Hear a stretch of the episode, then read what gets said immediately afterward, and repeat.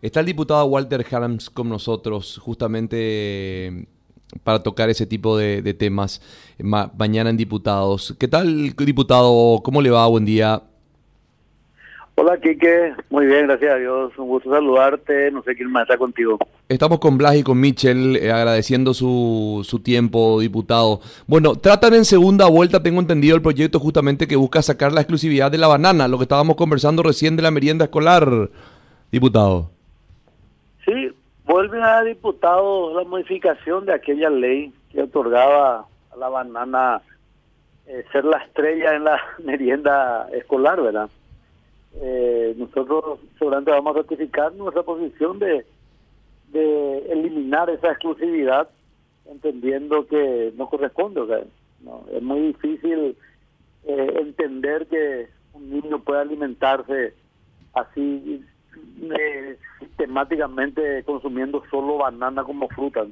La idea es permitir que se pueda darle un, complemento nutricional mucho más acorde a lo que eh, cualquier nutricionista recomendaría para un niño en, en crecimiento, en formación, así que vamos a ratificarnos seguramente en eso.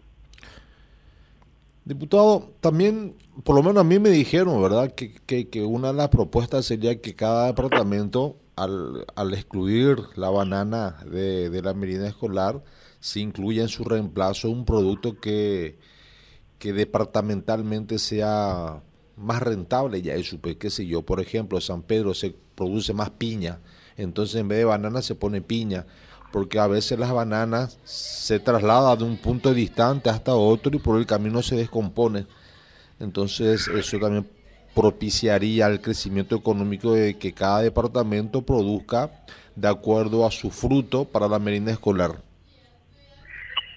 Y no sé si es tan correcto eso, ¿verdad? Yo primero lo de la banana. La banana tiene una característica que es una fruta que sobre todo en esta temporada de mucho calor tiene una vida útil ya eso es muy eh, mínima, ¿verdad? O sea, desde el momento de la cosecha hasta que pase su punto óptimo de maduración pasan muy pocos días. Eh, entonces es muy difícil que esa fruta llegue en óptimas condiciones eh, a puntos, a distintos puntos del país.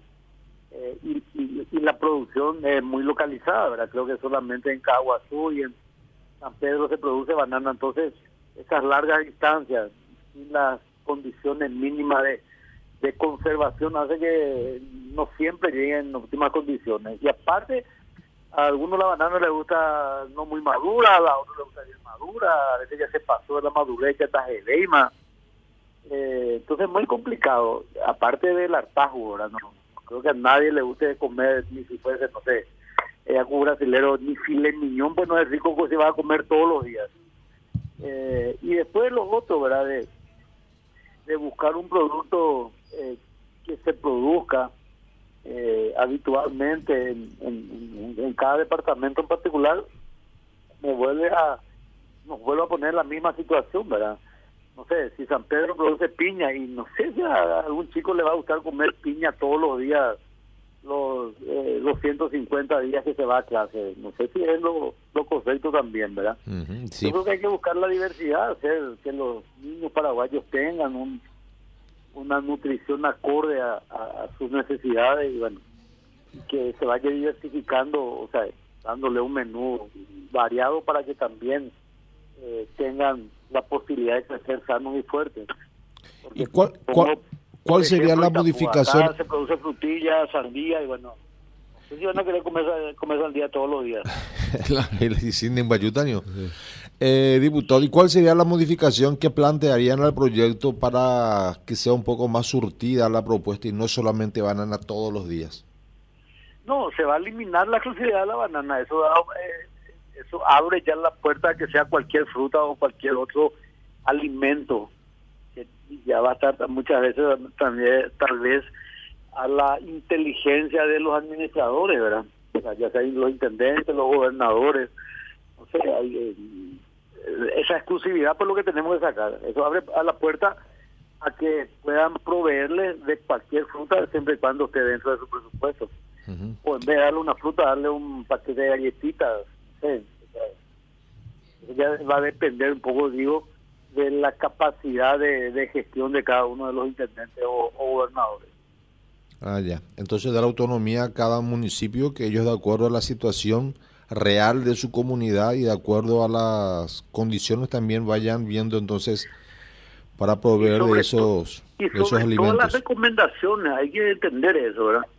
Eh, la, alimentación en, un niño en formación es fundamental. Eh, y hay, hay una gran realidad también, ¿verdad? Acá se le sirve el almuerzo a los mitadíes, sobre todo en las zonas rurales, le ponen un plato de comida con una ensalada y el 99% de los chicos ni tocan la, ensalada, ¿verdad? No pega haciendo opa, decirle le ponen, no sé, una ensalada de lechuga o de tomate y prefieren más comer el guiso y dejar su ensalada, ¿verdad? Esos hábitos alimentación lo que hay que insistir. Eh, y, sacar también eh, los productos que contengan altos grados de grasa, ¿verdad? Eh, eso ya depende también, reitero, de la responsabilidad después de quienes tengan a su cargo la distribución de estos alimentos.